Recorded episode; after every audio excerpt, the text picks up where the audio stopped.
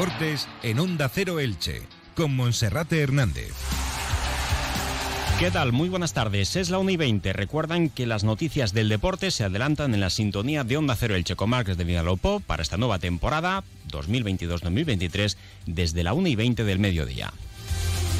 Hoy haremos balance del cierre del mercado de fichajes para el Elche Club de Fútbol que ayer trajo dos jugadores a última hora, dos futbolistas argentinos, un defensa central, Federico Fernández, que llegará esta tarde a tierras ilicitanas, y el otro, un futbolista poco conocido en tierras españolas, pero muy prometedor en el fútbol de su país, en Argentina. Hablamos de Nicolás Fernández Mercau, jugador de 22 años por el que el Elche Club de Fútbol ha pagado, según la prensa argentina, 4 millones de dólares, que firma por cinco temporadas y que viene a reforzar la debilitada banda izquierda tras la marcha de Johan Mojica al Villarreal. El internacional colombiano, que ayer ya se presentaba en el Estadio de la Cerámica para pasar reconocimiento médico y para firmar su nuevo contrato. Al Elche le va a dejar más de 6 millones de euros, una cifra más elevada de su cláusula de rescisión porque el conjunto castellonense solicitó que se pudiese aplazar el pago y se ha incluido en el acuerdo diferentes variables que son alcanzables para el ex del Elche, que pasa de ser uno de los pilares del equipo de Francisco a un rival en el encuentro de pasado mañana en el Estadio Ciudad de Valencia. Esta mañana Francisco ha comparecido en rueda de prensa, de hecho lo ha hecho escasamente hace poco más de media hora y el técnico Verde dice que está contento con la plantilla que tiene, que solo le queda pensar que son los mejores y que quiere brindar una buena temporada a la afición con motivo de su centenario. Lo más positivo es que el Elche se mantuvo en su sitio y ha logrado mantener en la plantilla al delantero argentino Lucas Boyé. Y también como cada día daremos unas pinceladas a la página polideportiva. Comenzamos. ¿Eres universitario y estás buscando la mejor conexión?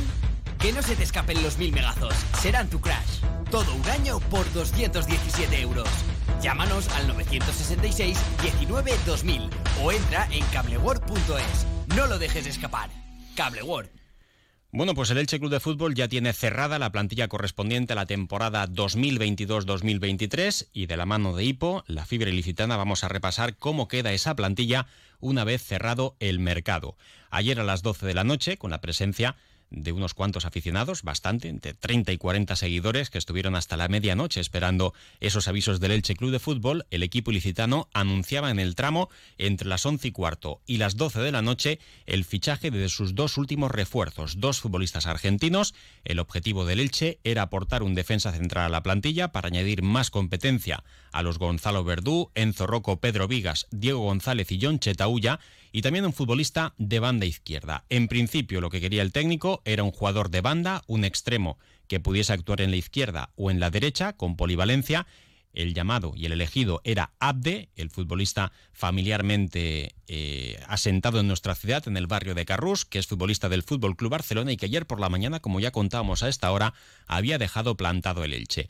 Además, también lo mismo hizo Johan Mójica, que aceptó en el último día de mercado la propuesta del Villarreal para dar un salto en su carrera, para meterse en un equipo que disputa competición europea y el Elche se ciñó a su cláusula de rescisión, 5,5 millones de euros, pero al final la operación se selló vía traspaso. Se podía depositar el cheque, el aval de los 5,5 millones de euros, tendría que haberlo hecho el futbolista o su agente en primera persona en la sede de la liga, o bien se podía negociar de otra forma, vía traspaso, con un acuerdo entre clubes para que de esta manera el Villarreal tuviese que evitar el pago más caro para él en forma de impuestos y el Elche pues no solo cobrara los 5,5 millones de euros, sino una cantidad ligeramente superior. Recordamos que el 10% de la plusvalía por encima de los 4 millones de euros era a favor de Johan Mojica, por lo que en caso de pagar cláusula el Elche como mucho se hubiese quedado 5 5.350.000 eh, euros, pero con este acuerdo se va a quedar, por un lado, con los 5,5 millones de euros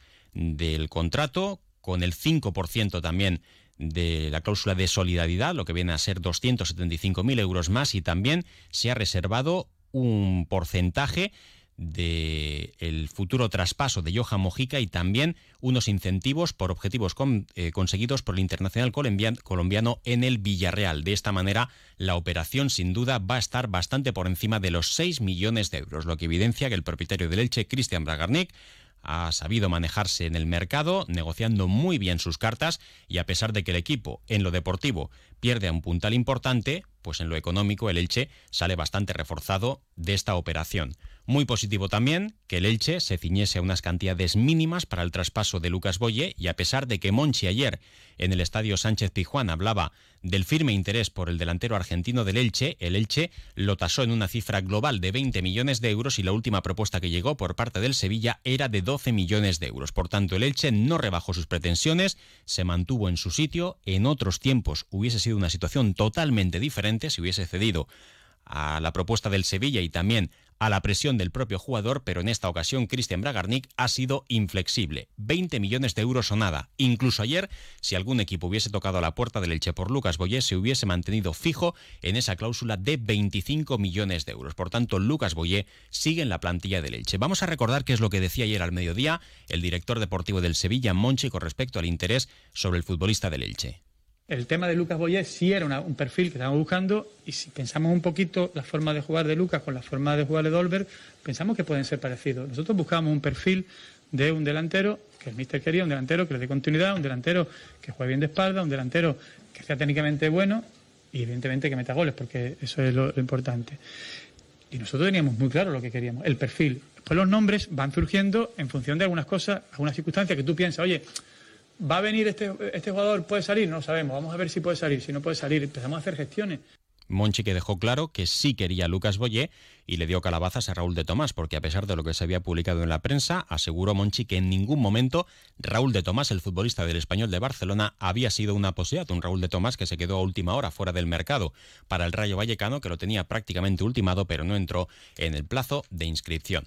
Y quienes sí entraron fueron los dos últimos refuerzos del Elche, Fede Fernández, defensa central argentino, internacional absoluto, disputó un mundial en 2014, cuando Argentina perdió la final ante Alemania y Fede Fernández, que acumula 12 temporadas consecutivas en la élite. Ha jugado en Italia, en la Serie A en el Nápoles, ha jugado en España en la segunda vuelta de la 12-13 con el Getafe, con Luis García Plaza y también lo ha hecho en el fútbol inglés, en el Newcastle, su último equipo donde ha sido capitán y también lo hizo en el Swansea. Tiene 33 años, la pasada campaña solamente disputó 7 partidos, va a llegar esta tarde y según Francisco lo hace en condiciones de estar disponible para la semana que viene en el duelo ante el Athletic Club de Bilbao. Para este fin de semana se espera la llegada también del joven Nicolás Fernández Mercau, de 22 años, del que dicen que es una firme promesa del fútbol argentino. De hecho, la prensa allí apunta a que el futuro del lateral izquierdo de la selección absoluta de Argentina pasa por el Elche, con Lautaro Blanco, que está cedido en Rosario Central, y con el canterano de San Lorenzo de Almagro, eh, Fernández Mercau, que es nuevo jugador del Elche. Puede actuar como lateral izquierdo, también como pivote e incluso como interior por la banda izquierda. Hoy Francisco reconocía que a Fernández Mercau no le conocía, solamente pudo verlo ayer por la tarde a última hora vía vídeo en la previa del partido, mientras que a Fede Fernández sí le conoce y es un futbolista que viene a complementar el eje de la defensa. Ayer cuando surge el, tema de Johan, bueno, pues es verdad que vimos a, Nicolás durante un, durante un buen rato, el tiempo que tenía, porque teníamos entrenamiento ayer por la tarde. Y es verdad que bueno, la propiedad sí lo conoce bien, la dirección deportiva, y creemos un jugador también eh, diferente a Carlos, que es lo que teníamos que hacer, un jugador de un perfil también de mucho recorrido, que tiene la alternativa de jugar de lateral y de, y de, extremo, y bueno, muy dinámico, con buena pegada, eh, con buena llegada también, Ahora falta bueno, pues cuando venga que se aclimate lo antes posible, porque al final las ligas son muy diferentes e intentaremos que sea cortar el plazo de adaptación. Y el tema de Fede, quizás la adaptación por su veteranía, por, por donde ha jugado, por la trayectoria que tiene, quizás le cueste menos. Y bueno, había la posibilidad de incorporar un central pues porque al final con, la idea de en algún momento poder jugar con cinco defensas, o en este caso con tres centrales, creo que nos podíamos quedar cortos y el incorporar a Fede, bueno, pues eh, también una posibilidad que surge también ayer por la mañana prácticamente, hace dos días, eh, y después de mirarlo bien, a pesar de no jugar el último año, entendemos que es un jugador que nos va a aportar muchas cosas en cuanto a, experiencia, a liderazgo y, y a competir al máximo con los centrales que tenemos también. Carles. Eso era lo que decía el técnico acerca de esos dos fichajes, así los definía, y eso es lo que espera de ellos. Por otra parte estaba el caso de Mojica. Francisco, el viernes pasado, en la previa del encuentro ante la Real Sociedad, garantizaba que el internacional colombiano iba a cumplir su contrato con el Elche. Ya saben, aquella frase de va a estar esta semana, la que viene y toda la temporada en el club. Fue demasiado optimista. En la directiva no lo tenían nada claro porque su precio era bastante apetecible para cualquier equipo que buscase lateral izquierdo en el mercado. Y luego se ha visto también que el futbolista no ha puesto ningún tipo de traba. Ayer se presentaba bailando en el Estadio de la Cerámica con la camiseta del Villarreal. O sea que ha pasado de ser eh, aliado y amigo y futbolista del Elche a ser eh, rival en el partido del domingo en el campo de la cerámica, de momento con la etiqueta de suplente de Ángel Pedraza. En el caso de Johan Mojica, aclaraba el técnico del Elche que en ningún momento durante todo el verano el Elche había recibido la llamada de ningún club para hablar del posible traspaso, de la posible compra de Johan Mojica. Solamente hubo algún rumor a principios de verano, pero que quedó en nada. Y ayer, por la mañana, el representante del jugador llamaba a Cristian Bragarni para hablarle de ese interés y al mediodía, Villarreal y Elche hablaban de esos plazos para poder concretar el traspaso. Pago aplazado, y a cambio el Elche cobra una cifra bastante más elevada de los 5,5 millones de euros. Francisco, técnico del Elche Club de Fútbol, también hablaba de la marcha de Johan Mojica. Sí, claro, yo pensaba que iba a jugar el domingo, por supuesto, y ya habíamos empezado a preparar el partido, está claro. Pero, pero no, no va a tocar, a tocar los planes para nada. Al final, bueno, nosotros sabremos qué tenemos que hacer. Él podrá decir lo que quiera su entrenador, ahora ya o no hay, pero nosotros ya tenemos planificado, eh, cambiaremos algunos, algunos matices, pero la matriz de lo que vamos a hacer allí está preparada y, iremos a full para, para, competir contra un muy buen equipo. Con respecto, ya digo, a Johan, bueno, pues... Eh, eh, surgió a última hora, eh, ayer se despidió también en el entrenamiento, bueno, pues ya estará con su nueva camiseta, imagino, ya está olvidado, le agradecemos todo lo que ha dado por este club, pero ya Johan no forma parte de, nuestra plantilla y sale mucha suerte, pero ahora nosotros somos los que estamos aquí, los que vamos a defender esta camiseta hasta, hasta la muerte. Sí, todo el mundo, porque ahora ya digo, ningún club había avisado de nada, ningún club. Por otros jugadores sí, pero por Johan, eh, creo que al principio, algunos, pero hace ya un mes y medio. Pero claro, si te pasa de esta manera, que, ¿cómo lo controlas? Es que es difícil, jodido para un equipo como el nuestro que te pase esta, uno de tus mejores jugadores a última hora. Pero bueno, lo vamos a afrontar, lo hemos afrontado y, lo vamos a sacar. Tenemos a, jugadores que, hemos traído para eso también, como el caso de Carlos, que ya lo veía plenamente preparado para jugar. Y bueno, la nueva incorporación también que, hicimos a última hora de la noche. El resumen que queda del mercado de fichajes del Elche ofrece el siguiente balance de salidas y de entradas. En el lateral derecho se marchó Antonio Barragán, entró Paul Lirola, en la delantera se firmó a Roger Martí, se marchó Guido Carrillo, para la banda, incorporación de Alex Collado, baja de Piatti, en el centro del campo, Domingo Esquina por Iván Marcone, eh, Fernández Mercau eh, ha sido el sustituto de Johan Mojica, una opción que no era prioritaria para el porque quería quedarse con Johan Mojica, Fede Fernández sustituye a Josema Sánchez, se ha adquirido en propiedad a Ezequiel Ponce, se ha logrado retener a Lucas Boyé, Pere Milla ha renovado su contrato con el Elche, se ha ampliado el contrato de Edgar Badía, se ha adquirido en propiedad a Lautaro Blanco, se ha cambiado a Carlos Clerc, que el domingo va a ser titular ante el Villarreal en el Ciudad de Valencia por Lucas Olaza, y también se ha logrado retener a Omar Mascarey. Creo que el balance del mercado que debe hacer el Elche Club de Fútbol debe ser positivo. Podría haber sido mejor, podría haber sido peor, puede haber opiniones para todos los gustos, la gente es ambiciosa, sobre todo en el deporte, pero creo que el balance del mercado que hace el Elche debe ser muy, pero que muy positivo.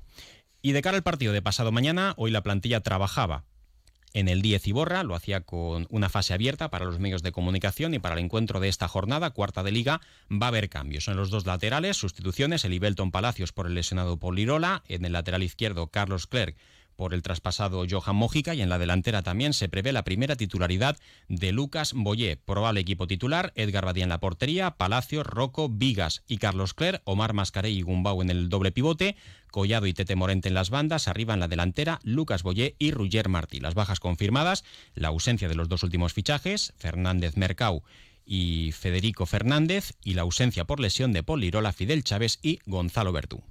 ¡La que se nos viene encima! Fibra 1000 megas, dos líneas móviles con llamadas ilimitadas y 30 gigas cada una por 33,75. Y por 4 euros más, incluye televisión y fijo. Y si quieres solo fibra, 1000 megas por 19,90. Llama gratis al 900-899-990 o entra en redipo.es y diseña tu plan personalizado con lo que necesites en fibra, móvil, fijo y televisión. Hipo, la fibra ilicitana.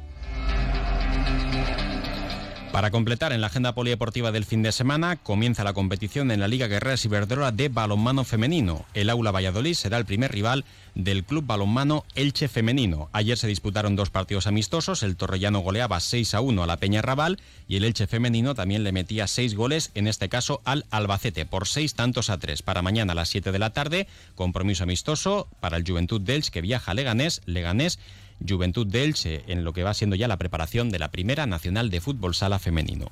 Lo dejamos aquí, no queda tiempo para más. Preparamos también diferentes temas para nuestra página web ondacero.es barra Elche que podrán leerlos dentro de unos minutos y ahora lo que tienen tiempo es para escuchar la información local y comarcal durante los próximos 15 minutos con David Alberola. Un saludo y que tengan un buen fin de semana. Comercial Persianera. Puertas, tableros, parquets, cocinas y bricolaje